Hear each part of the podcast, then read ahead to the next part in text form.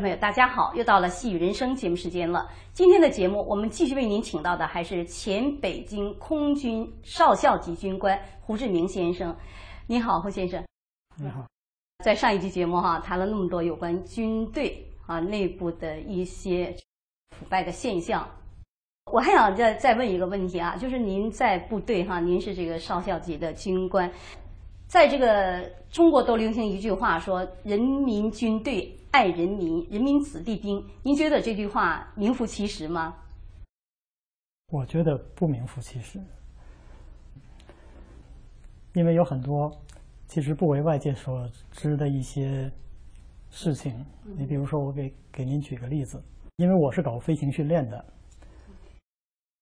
应该是一九九八年十一月上旬，有一次我们到徐州机场去执行一次任务。到那里呢，本来任务计划都是安排好的，第二天有飞行，但是突然接到通知，说第二天停飞，停飞一个星期，全空军整顿。我们就打听什么原因，后来知道是因为啊，头一天在辽宁某个地方做实弹投弹演习，傍晚时分在一个很长时间没有用的一个靶场。一个飞行员呢，在飞行的过程当中呢，他看到下面有亮光，他就发射了实弹。结果呢，他看到的亮光不是靶场，而是一个学校。哦。当时学生呢正在进行考试，这次误炸造成了很严重的伤亡。多少人死亡？一个学校被炸，当时很多学生在教室里考试。因为这个具体的数字，官方是没有公布。这个事情其实是一个很严重的一次事故，但是我们在社会上啊，大家基本上都不知道。了解这个情况的呢，都是军内的一些人员。作为军队的人呢，他也知道，也不敢轻易的把这个消息透露出去。所以呢，当地的政府也成功的就。控制住了这个消息外传，以至于呢，在社会上根本就不知道有这么一件事情发生。新闻媒体也没有这方面的报道。我我没见过，但是我呢，因为执行任务赶上了这件事情，所以我很清楚。就是说，中共媒体的这个宣传呢，封锁了这个消息，然后掩盖了这么一次。重大的事故哦，就是学校的学生和老师就这样蒸发了。是在农村，所以呢，这个消息就没有传播出去。当地的政府啊，因为这件事情呢是中央军委去人直接去调解的，所以这个消息也没有扩散出去。哦，我记得很清楚，这是一九九八年十一月上旬的事情。这里人们自然会想到。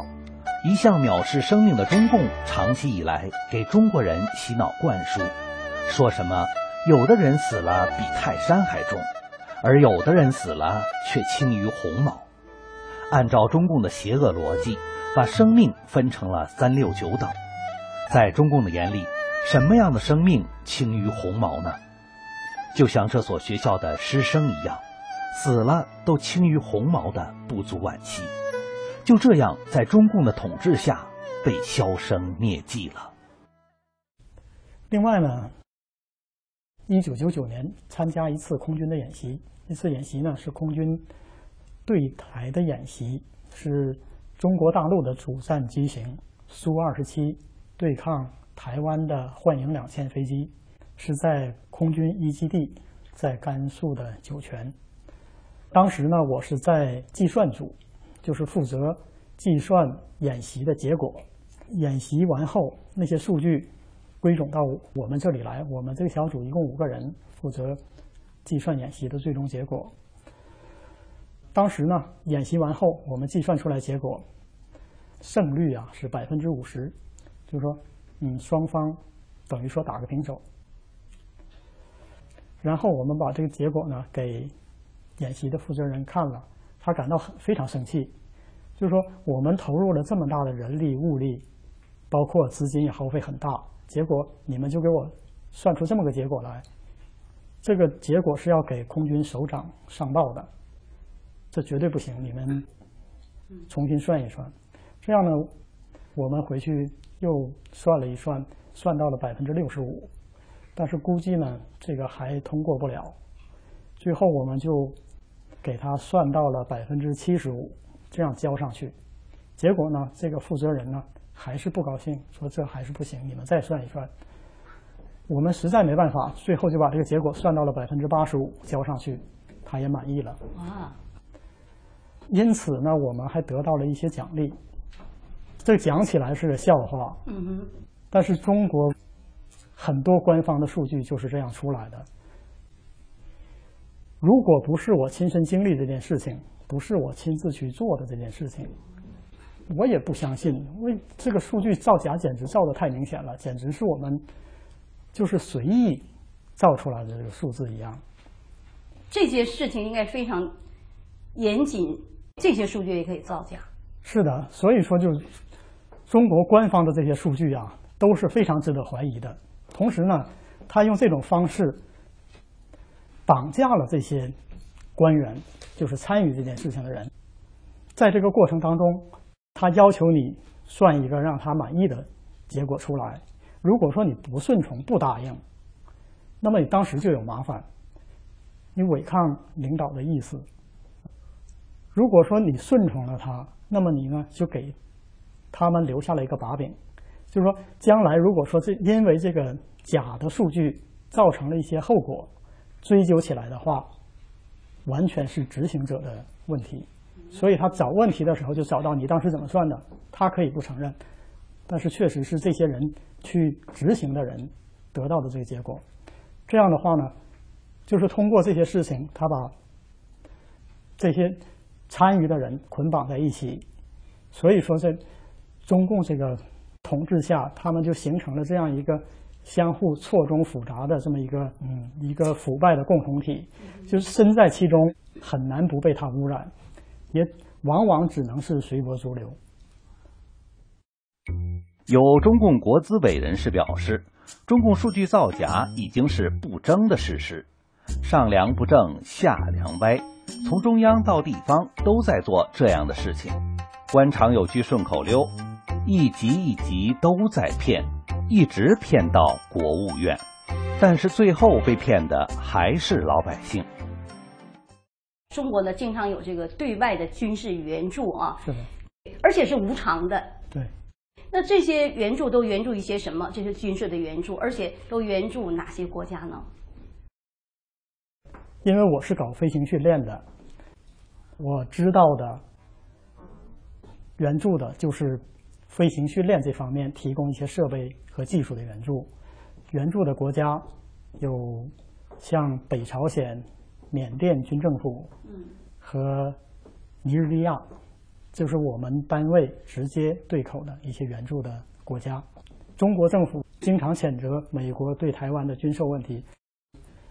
中共政府呢，直接就是无偿的援助给这些国家一些军事设备，并且包括一些技术，就是说派我们的技术人员长期的去提供技术的支持。我们单位呢，就是执行这个任务。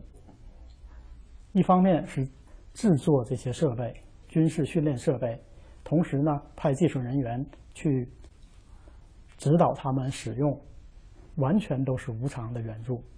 这种援助的目的是什么呢？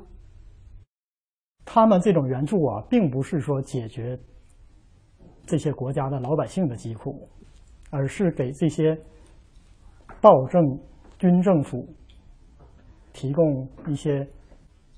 军方的一些支持，使他们有能力去维护自己的政权，能够去继续奴役他们的百姓。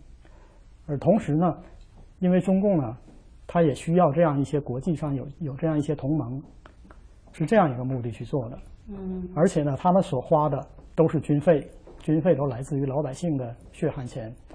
所以说呢，就是中共啊，用老百姓的血汗钱。去无偿的提供给这些军政府暴政的国家，去镇压他们的人民，同时呢，给自己多一些盟友支持，又是一个关系网。之前你有讲到说，军队内部的这个关系网，人与人之间的关系，那现在是国际上的这个关系网，也是一种相互利用的关系了，可以说。我们呢还是回过头来哈，接上一集节目的话题。上一集您讲到说，您修炼了法轮功之后，您身心这个变化的情况，还有身体上的变化的情况，在这个全国大面积对法轮功迫害的这个之前，军警就开始对法轮功开始这个进行，就说这个镇压了，是这样吗？是这样的。其实，在九九年的四二五之后就开始了。我记得在。四二五之后的第一个星期一，刚一上班，我们单位就开始找我谈话，就是我们的一个处长，嗯，就是统计了解修炼法轮功人员的情况。但是那个时候呢，人们对法轮功普遍印象都是很好的，因为练法轮功的人呢，都是一些非常和善友好。工作呢也是兢兢业业的，在社会上口碑都很好，所以那个时候大家都是很赞同、很认同练法轮功的人。但是实际上从那个时候就开始严密的部署，了解掌握练法轮功人的情况。中共党魁兼军委主席的江泽民，由于个人的妒忌，把法轮功视为敌人，一意孤行地发动了对法轮功的血腥迫害。他指示。要求全军迅速行动起来，要求有关部门采取紧急果断措施，彻底清除军队内部的法轮功。总政治部即下发文件，要求全军和武警部队在反法轮功的斗争中，深入进行马克思主义唯物论和无神论教育，人人过关等形式进行迫害，开除法轮功学员军籍或强迫复员转业。本人及亲属修炼法轮功的。不准入伍，不准读军校。这项规定从2001年正式实施到强调执行，对坚持信仰的高级军官，则由军事法庭判处徒刑。九九年的六月份之后，我们知道，就是空军指挥学院的于长新教授，对，他呢在军内是一个高级的空军教官。曾经啊参加过抗日战争，是中国的一级飞行员。在七十年代呢，他是优秀的试飞员。他的研究成果大大的降低了中国空军的飞行事故，所以呢是一个非常德高望重的一个人。我们当时呢是在一个练功点练功。我记得他当时是七十四岁了，在九九年七二零之前被秘密的关押起来。我也看到一些相关的这个报道哈，说这这位高级的将领于长兴教授，他是这个中国的第一代的试飞员，空军军事院校的这些教材都是他编写的，是吗？是的，嗯，他是一个非常有建树的一个空军教官。其实很多空军的高官都是他的学生，但是在法轮功这个问题上呢，他也受到了非常严酷的迫害。呀，你说七二零之前哈，就对法轮功这个迫害之前，六月份就把他秘密的拘捕起来了，是怎么样处理他？拘捕他之后呢，是给他一个人办了两个月的学习班。采用各种手段，想逼迫他去站出来反对法轮功。为期两个月的时间，每天不断的灌输，就是为了使他能够放弃法轮功。然后于教授都是很义正辞严的去跟这些人讲说，经历过历次的政治运动，我不会轻易的去相信什么。就作为我这样一个人，我比你们资历都深。见的世面都多，我能够去轻易的相信什么吗？通过我这些年来亲身经历修炼法轮功，我知道法轮功是真正的科学，是对人有好处的。他没有什么改变，每次都是很平静的去跟做他工作的人去讲法轮大法的给人带来的益处。这样的话呢，他们这个班办不下去了。两个月之后，没有什么效果，但是呢，也并没有把于教授放回去，最后送到了军事法庭，呃，秘密审判，最后判他十七年徒刑。所谓欲加之罪，何患无辞嘛，就是找一些罪名强扣在头上也可以判，因为是在军事法庭判的。嗯。有很多空军的内部的人呢，也非常反对判刑，也曾经多次上书给中央的六幺零办公室，啊，但是呢，因为于长新这个事情啊，是直接江泽民呢去点名要重判的，所以就造成多次上书都被驳回，最后呢是判了十七年。但是于教授呢，一直是相信自己的信仰没有错。后来呢，他在监狱期间呢，身体呢一度非常不好，家人呢就希望能够保外就医。但是呢，监狱一方呢就说要保出去必须得写保证，不练法轮功了。但是于教授呢，非常的坚定的跟他们讲，我练法轮功没有错，我不会写保证的。这样呢，监狱就一直没有放他出来。到现在呢，已经十多年过去了，他还在监狱里服刑。那这位教授他目前被关押在哪里呢？北京的监狱里边。不仅仅是他本人，于长新的太太江阿姨也因为练法轮功被非法判了十年刑。出来之后啊，因为空军指挥学院呢就把他赶出了学校，这样的话致使他。流离失所，现在也没有了音信。时年七十六岁的于长青是中国空军第一代试飞员，国家二等功臣，空军指挥学院的高级教官、正师级，著名教授，共飞行三十余年。空军指挥学院使用的教科书都是由他主编定稿的。于教授一九九二年开始修炼法轮功，在江泽民亲自干涉下，于长新教授被非法判刑十七年。自1999年7月，于教授被抓后，当局两次抄家，每次都出动十多个人，杀气腾腾，壁纸、地板、仓库，一切全都翻个遍。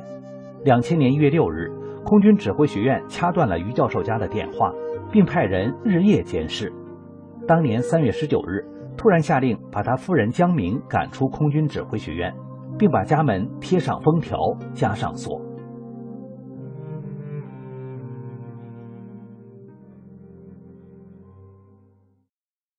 对法轮功的迫害，说部队参与，像这个活摘器官、活摘法轮功学员器官的这个事情，就大面积的曝光。那您在军队对这方面的事情了解多少？我在监狱那些年呢，经历了多次的非常细致的验血、体检，指标都是很详细的，嗯，不是一般的那种体检，特别是在我就身体。比较虚弱的时候，因为我第二次在监狱里呢是零五年，当时呢就是活在法轮功学员器官这件事情还没有曝光出来，本人我也不知道，当时就感觉这种验血呢也很奇怪，就是作为我来讲，他没有必要说，嗯，出于我身体的对我身体关心这方面考虑去验血。因为他们平常的这些做法上啊，完全是一种迫害，它是在加剧我的承受，导致我身体越来越衰弱。同时呢，他还做一些很细致的体检验血，所以这个现象是是非常有悖常理的。只不过是当时我也不知道他们是为什么要这样做。其实我处境是非常的危险的。我第二次在监狱里，我记得有四次，最少有四次。很详细的验血，我我清楚的记得有一次是无管血，其中有一个大管，针管呐，有一个大管子，有四个小管子。作为一般的在监狱里边体检，是根本就不会这么细致的去验血的。还有其他的几次呢，也都是抽了很多的血。当我从监狱里出来之后，我了解到中共活摘法轮功器官的事情之后，还是心有余悸的，因为我当时的状态的确是，呃，非常危险，很可能成为他们活摘器官的对象。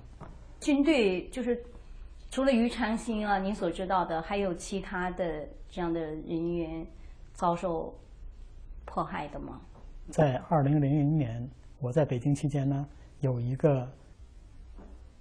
来自甘肃的一个练法轮功的同修，他也是一个少校级的军官。当时呢，曾经在北京住在我那里一段时间。当年被判了十年刑，刚刚出来，现在呢又被抓进监狱。中共迫害法轮功，对军人的迫害是非常严厉的。追查国际组织在调查报告中揭露，在持续十三年的针对法轮功的迫害中。中共军内对练法轮功的军人的迫害，是军队医院参与活摘灭绝的政策基础。军队医院的器官移植数量超出人们的想象，供体来源齐足。军医大学的附属医院都开展大量的器官移植。中共军警医院涉嫌系统参与了活体摘取法轮功学员器官、谋杀法轮功学员的群体灭绝性迫害。追查国际报告揭示了时任中央军委主席的江泽民。对法轮功学员的名义上搞臭、经济上搞垮、肉体上消灭的灭绝政策真实存在。